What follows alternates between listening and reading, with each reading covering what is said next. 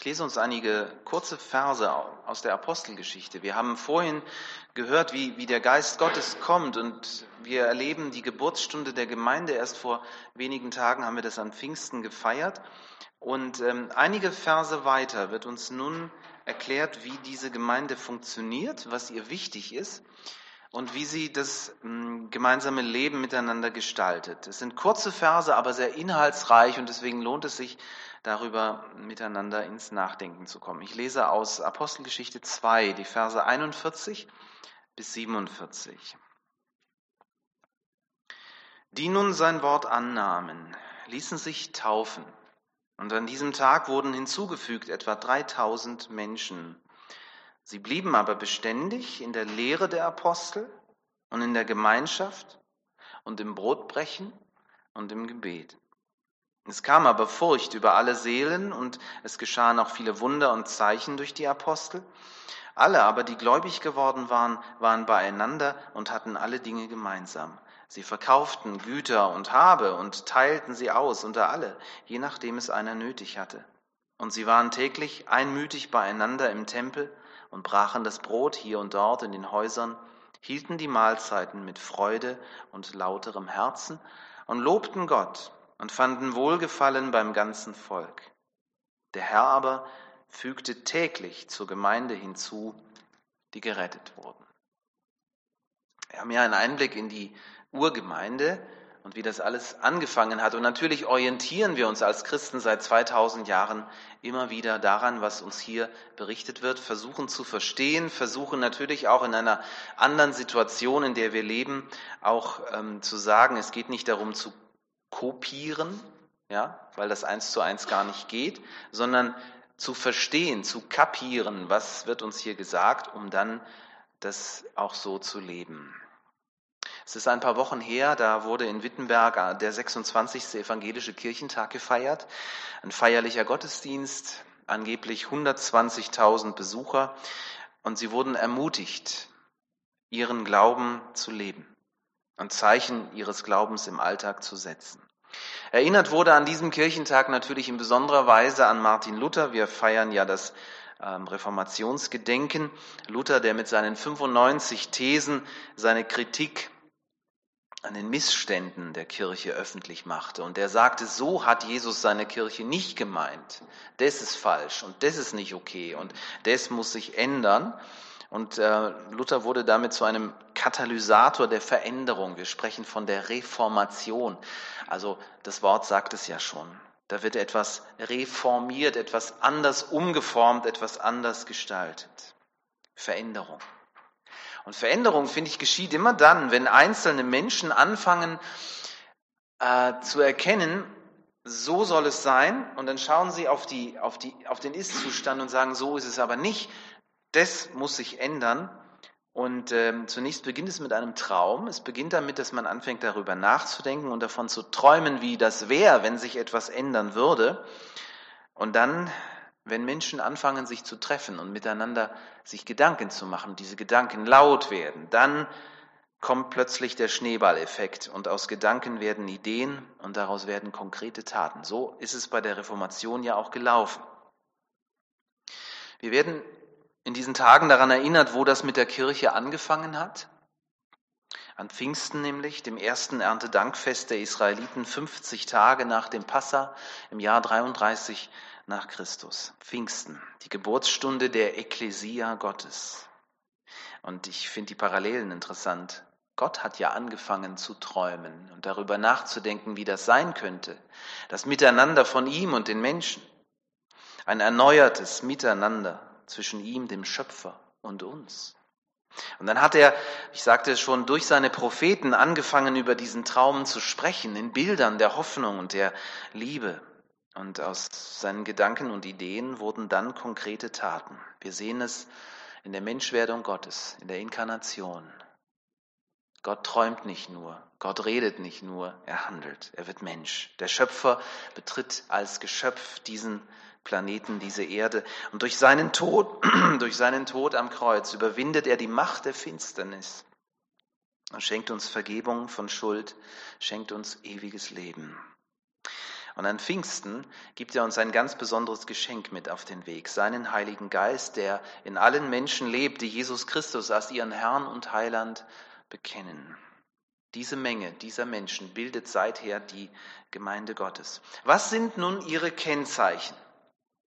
Wir tun gut daran, immer wieder darüber nachzudenken, weil nur so können wir erkennen, wo die Kirche, in der wir leben, der Ist-Zustand, abweicht von der Kirche, wie Gott sie sich vorgestellt hat, sich gedacht hat. Auf diese Weise würdigen wir auch das Erbe von Martin Luther. Der tat ja nichts anderes. Er las in der Bibel, im Wort Gottes, und da steht, wie Gott sich Gemeinde vorstellt. Ich nenne das mal die Kirche der Zukunft. Ja, das ist Gottes Vorstellung von Gemeinde. Und dann stellte er daneben die Kirche der Gegenwart, wie er sie erlebte, den Ist-Zustand und erkannte den einen oder anderen Punkt, wo er sagte, das ist nicht okay, das muss sich verändern. Ich bin davon überzeugt, dass Reformation und Pfingsten ganz eng zusammengehören, weil von Veränderung reden sie alle. Überall ist die Rede von Reformation, jetzt natürlich auch in der Politik, je näher der Wahlkampf also kommt, je, je näher die Wahlen kommen, ist ja klar, ne, wird immer von Reformationen gesprochen, von Reformen. Überall soll sich was ändern. Die Frage ist, nach welchen Kriterien soll sich was ändern? Und diese Frage ist spannend auch in, in Beziehung auf Gemeinde Jesu. Unser Textabschnitt gibt uns eine ungemein kompakte Antwort. Allein der Vers 42 ist so eine Art kurz gefasste Lebensordnung der Gemeinde. Prägnant, kurz, aber inhaltsschwer wird uns hier gesagt, worauf es ankommt. Und wer äh, den Text nochmal vor Augen hat, beziehungsweise wer ihn noch im Ohr hat, es sind vier Kennzeichen, vier Dinge, die die Gemeinde Gottes ausmachen, die die Kirche der Zukunft darstellen. Vier Dinge. Die äh, Lehre der Apostel ist das erste. Dann wird uns genannt die Gemeinschaft. Dann ein äh, etwas seltsam klingendes Wort in unseren Ohren, das Brotbrechen. Und schließlich das Gebet. Wenn wir uns das hier miteinander anschauen, diese vier einzelnen Kennzeichen, dann wird uns deutlich, wie Jesus Christus sich seine Gemeinde vorstellt. Das erste, ganz am Anfang und sicher nicht zufällig, ist die Lehre der Apostel. Was können wir uns darunter vorstellen? Hat jemand eine Idee? Werft ruhig ein paar Stichworte in den Raum, was euch gerade kommt. Die Lehre der Apostel.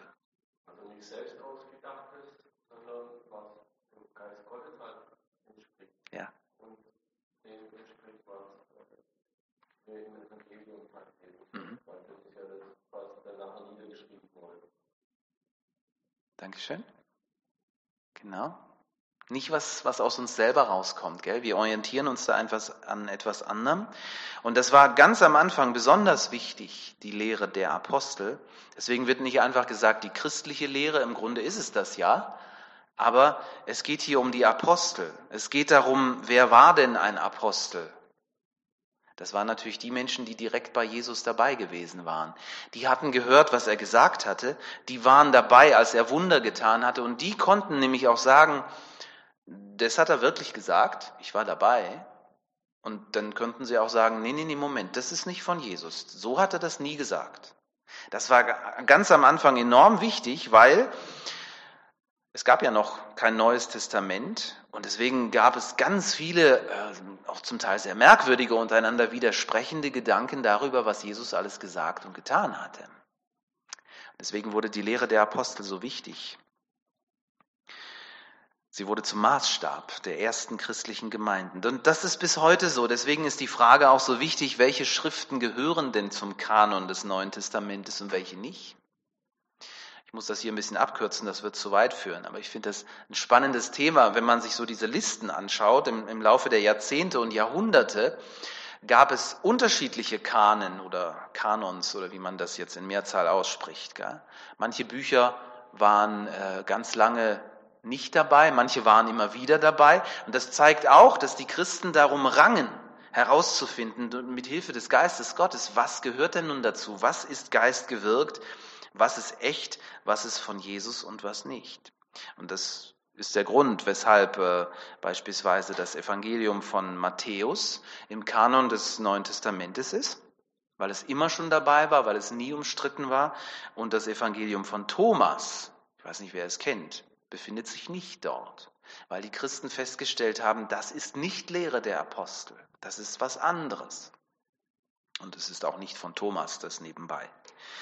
Die Kirche der Zukunft liegt also in Gemeinden, in denen die Bibel die Grundlage für Glauben und Leben ist. Unser Glaube muss sich immer wieder daran überprüfen lassen, am Wort Gottes. Und die Kirchengeschichte zeigt auch, was geschieht, wenn Gemeinde nicht mehr oder zumindest nicht mehr ausschließlich auf diesem Fundament der biblischen Lehre steht. Traditionen entstehen überall, wir brauchen sie, Traditionen sind gut und wichtig, aber sie müssen sich immer wieder auch neu am Wort Gottes orientieren. Das gilt natürlich für uns ist immer leicht, mit dem Finger zu zeigen, ne, zu sagen, die, die Kirchen, die machen da was falsch, aber wir müssen dran denken, auch wir sollten das immer wieder neu überprüfen. Die Lehre der Apostel gilt es im Kopf und im Herzen zu haben. Jesus sagt in Matthäus 28, lehret sie halten alles, was ich euch befohlen habe. Ein wichtiger Lehrauftrag haben wir da als Kirche, als Gemeinde. Und ich finde es so schön, dass, dass das bei uns auch so deutlich wird. Die Kinder jetzt sind sie gerade oben, bekommen genau das, die Lehre der Apostel. Sie bekommen auf ihre kindgerechte Art Dinge beigebracht, die wichtig sind, was Jesus gesagt hat und was wichtig ist für ihren Glauben. Und das geht dann hoffentlich so weiter im Gemeindeunterricht. Und deswegen ist Bibelstunde so wichtig, dass wir dranbleiben an den Gedanken, die uns hier im Wort Gottes weitergegeben werden. Und ich sage mindestens genauso und vielleicht sogar noch wichtiger ist, dass wir Gottes Geist die Chance geben, ihn, dass er persönlich zu uns spricht. Deswegen immer wieder hören auf Gottes Wort in der persönlichen stillen Zeit. Das prägt und das verändert unser Leben. Die Kirche der Zukunft. Die Lehre der Apostel steht da ganz vorn. An zweiter Stelle kommt die Gemeinschaft. Ich frage gerne wieder in die Runde. Gibt es da ähm, gibt's, gibt's eine Definition, die euch einfällt? Wie, wie, wie soll man das verstehen? Was ist Gemeinschaft? Eigentlich sagt es der Name, gell? Aber christliche Gemeinschaft ist nochmal was Besonderes, denke ich, gell? Gemeinsam essen, gemeinsame Mahlzeiten, ja. Das haben die wirklich so gemacht, die ersten Christen. Die haben Abendmahl äh, nicht nur gefeiert, so wie wir das machen, mit ähm, einem, einem, Schluck Saft und einem kleinen Stückchen Brot, weil davon wird man ja nicht satt. Gell? Die haben miteinander gegessen. Ja? So wie ihr letzten Sonntag auch mit dem Brunch. Das passt schon. Ne? Also wir versuchen immer wieder auch so Dinge neu aufzugreifen und ich glaube, das ist auch wichtig. Lebendige Gemeinschaft. Sie wird uns hier in den Versen 44 bis 47 beschrieben und das ist schon zum Teil sehr herausfordernd. Hier wird das gemeinsame Teilen erwähnt, das bei den ersten Christen in Jerusalem so weit ging, dass die Christen in so einer Art Kommune miteinander lebten. Die hatten so einen Topf, wo alles Geld reinkam und dann wurde entschieden, wer braucht jetzt was. Ich habe das so ähnlich mal erlebt, vier Wochen lang bei den Jesus People in, ähm, in Chicago. Die, die haben versucht, hier etwas zu, ähm, ja, in, in ihre Zeit hinüber zu retten und zu sagen, das hat doch schon mal funktioniert, probieren wir das doch auch. Gemeinschaft. Als ich mit meiner Frau Larissa zusammen für mein Theologiestudium in den Westerwald zog, das ist schon eine Weile her, aber da waren wir plötzlich 500 Kilometer weit weg, entfernt von unseren Freunden und von der Familie. Und das war das erste Mal so. Und das war für uns ähm, sehr, sehr schwierig. Ich meine, wir hatten einander, aber wenn dann plötzlich, du bist so weit weg, und wir haben dann nach einer Gemeinde gesucht, die war riesig, wir kannten niemanden, wir sind eher so introvertierte Typen, sind dann auch nicht unbedingt so auf Leute zugegangen. Aber dann lernten wir einen Hauskreis kennen und hier bekamen wir dann die Nestwärme, die wir brauchten, um uns schließlich dann auch mehr und mehr in der Gemeinde wohlzufühlen. Seitdem ist es für mich einfach ganz, ganz stark so, dass ich sage, Hauskreis, kleine Gruppe ist ganz wichtig, weil man hier ähm, einfach auch lernt, das Leben miteinander zu teilen. Da spricht man dann auch Dinge aus ähm, und lässt für sich beten, äh, die man vielleicht so in einer größeren Gruppe sich nicht trauen würde. Das ist ganz, ganz wesentlich. Ich glaube, die Kirche der Zukunft liegt in Gemeinden, in denen Gemeinschaft gelebt wird, miteinander essen, feiern, eine Atmosphäre, in der sich Gäste wohlfühlen, weil sie sich angenommen wissen, weil sie sofort spüren, hier geht man miteinander um wie in einer guten funktionierenden Familie. Das ist die Kirche der Zukunft. So stellt Jesus sich das vor. Drittes Kennzeichen. Eine Gemeinde, wie Jesus sie sich vorstellt, wird hier mit dem Begriff Brotbrechen beschrieben. Was ist damit gemeint? Wir hatten gerade schon das Thema Essen. Also was kann, was kann das sein?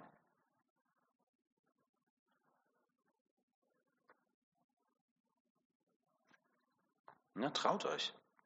Was ist das Brotbrechen? Wir, wir machen das hier, ne? Obwohl wir das nicht mehr brechen, ne? weil es schon geschnitten ist, ne? Dank Ingrid. Sie hat es uns schon in, in den äh, entsprechenden Häppchen vorbereitet, ja. Aber darum geht's, dass wir miteinander Abendmahl feiern. Jesus hat das letzte Passamal, das er kurz vor seinem Tod mit seinen Jüngern gefeiert hat, er hat ihm nochmal eine ganz neue Bedeutung gegeben. Die Jünger waren sicher sehr überrascht, weil er hat ja mindestens zweimal, vielleicht auch dreimal Passa mit ihnen gefeiert und sie haben auch damit gerechnet, dass das jetzt wieder so kommt, dass Jesus das Brot bricht und dass er sagt, dieses Brot haben unsere Väter in Ägypten gegessen, bevor Gott sie befreit hat. Es ist ähm, ein Zeichen der Rettung und Jesus sagt plötzlich, das ist mein Leib. Ich rette euch. Ich bin euer Retter. Ich rette euch von eurer Schuld. Ja, und Brot brechen, äh, das tat man einfach damals. Man hatte diese flachen Fladen und der Gastgeber zerbrach sie und reichte die einzelnen Stücke den, äh, den Teilnehmern der Mahlzeit. Jesus will also, dass wir uns daran erinnern, immer wieder, wie viel wir ihm bedeuten, weil darum geht es beim Abendmahl. Er ließ sein Leben für uns. Und immer wenn wir Abendmahl feiern, dann schmecken wir im wahrsten Sinn des Wortes etwas von der Liebe Gottes. Übrigens, ähm, wer sich dann Zeit nimmt und das Brot so richtig zergehen lässt im Mund, mm, das wird dann süß, gell? Finde ich irgendwie auch eine interessante Erfahrung. Gleichzeitig ist Abendmahl und Brotbrechen ähm, immer auch ein, ähm, ein Bekenntnis, weil wir bekennen damit, dass wir darauf vertrauen, dass Jesus uns wirklich gerettet hat. Deswegen ist es wichtig, dass man den Unterschied versteht, dass man weiß, okay, ich, ich, esse jetzt, damit ich satt werde, oder damit man versteht, hier erinnere ich mich an das, was Jesus für mich getan hat. Man nimmt an, dass die ersten Christen aus ihren ganz normalen Mahlzeiten dann immer am Schluss der Mahlzeit dann eben auch das Brot brechen und eben in dem Sinne dann die, die Abendmahlsfeier gemacht haben. Die Kirche der Zukunft liegt also in Gemeinden, in denen das Geschenk der Gnade Gottes gefeiert wird, gelebt wird dann auch, weil wenn ich weiß, ich nehme dieses Brot zu mir und feiere damit, dass Jesus mir vergeben hat, dann weiß ich auch, die Schwester, neben mir, der Bruder neben mir hat ebenso wie ich Vergebung bekommen und deshalb kann auch ich ihm diese Vergebung zusprechen. Ja, das ist so ein, so ein, hier werden wir plötzlich eins. Und wenn man ähm, das von diesem Brotbrechen herkommt, ne, es ist dieser eine Leib, wir alle nehmen einen Teil davon zu uns, wir gehören zusammen. Es ist dieser eine Leib, den wir bilden. Hier wird es auch symbolisch noch einmal deutlich. Und schließlich geht es um Gebet. Auch das ist spannend. Äh, Gebet ist ja sehr, sehr vielschichtig, unterschiedlich. Wir, wir haben schon miteinander gebetet. Wir kennen das auch so aus der stillen Zeit, dass wir mit Gott reden. Und es, hier wird deutlich, dass Gebet etwas ganz, ganz Wichtiges ist. Die Kirche der Zukunft liegt in Gemeinden, die aus der Kraft einer lebendigen Gottesbeziehung leben, weil das ist Beten. Beziehung mit Gott, Gespräch mit Gott, Hören auf Gott. Das äh, moderne Wort, das wir heute dafür haben, heißt Spiritualität. Es geht um die Erwartung, dass Gott wirklich da ist, tatsächlich bei uns, wenn wir uns treffen, dass er uns hört, wenn wir mit ihm reden und dass er verändernd in unser Leben eingreift. Und dieses Offensein für das Wirken Gottes, das schafft eigentlich die Dynamik, dass wir den Mut haben, Dinge zu sagen, Dinge zu tun, die wir uns sonst vielleicht gar nicht trauen würden. Und Gebet ist deshalb viel, viel mehr als so eine Art frommes Anhängsel, so nach dem Motto, naja, jetzt könnte man ja eigentlich auch noch mal kurz beten. Gell? Unterschätzen wir das nicht, was da passiert. Wenn wir miteinander beten, sind wir alle miteinander ganz besonders mit Gott verbunden. Und es gibt nichts Wichtigeres, glaube ich, in unserer Zeit, als wirklich auf Gott zu hören, immer wieder. Das ist eine wesentliche Funktion des Gebetes. Eine, die mindestens genauso wichtig ist, Vers 47, sie lobten Gott, die Anbetung Gottes. auch die gemeinsame Anbetung mit Liedern und Gebeten. Loben zieht nach oben, sagt ein Sprichwort. Und das spüren wir ja immer wieder auch. Ja, wenn wir, wenn wir Gott anbeten, wenn wir ihm danken, ihn loben, dann ähm, fühlen wir uns selber gut dabei. Und aus diesem guten Gefühl entstehen gute und mutige Taten, mutiges Handeln. Zum Schluss, ich fasse es nochmal zusammen. Die Kirche der Zukunft. Wir haben uns das jetzt mal so angeschaut und da sind wahrscheinlich auch bei euch so der eine oder andere Gedanke entstanden, wo ihr sagt, uh, da sind wir aber meilenweit davon entfernt. Ähm, fasse ich nochmal zusammen. Also Jesus will eine Gemeinde, in der die Bibel Grundlage für Glauben und Leben ist, in der eine gute und wohltuende Gemeinschaft gepflegt wird, die ein versöhntes Miteinander lebt, siehe Abendmahl, und die mit der Gegenwart und dem Eingreifen Gottes rechnet. Und jetzt frage ich euch mal ganz persönlich, würdet ihr in so eine, so eine Kirche gut finden? Ja? Würdet ihr gerne äh, zu so einer Kirche dazugehören wollen? Weil dann würde ich nämlich sagen, ihr müsst nicht mehr länger suchen. Ihr seid hier richtig. Doch, das meine ich wirklich so. Die perfekte, die vollkommene Gemeinde Jesu, wie Jesus sie sich vorstellt, die wird es erst im Himmel geben. Davon bin ich überzeugt. Wir buchstabieren noch. Es geht darum, dass wir dieses Ziel anvisieren, dass wir mit dem, was uns an Kraft und äh, Energie und Wissen ähm, zukommt, dass wir damit versuchen, das, das zu verwirklichen. Aber wir tun es immer nur in, in Unvollkommenheit. Aber das ist das Gute. Wir müssen nicht warten, bis wir perfekt sind, weil keiner von uns ist es, sondern wir dürfen gemeinsam unterwegs sein und dürfen in diesem Wissen, Gottes Geist durchdringt uns, er lebt in uns und er wirkt in uns. Dieses Wissen befähigt uns, Gemeinde Jesu zu sein und zu werden, immer mehr. Amen.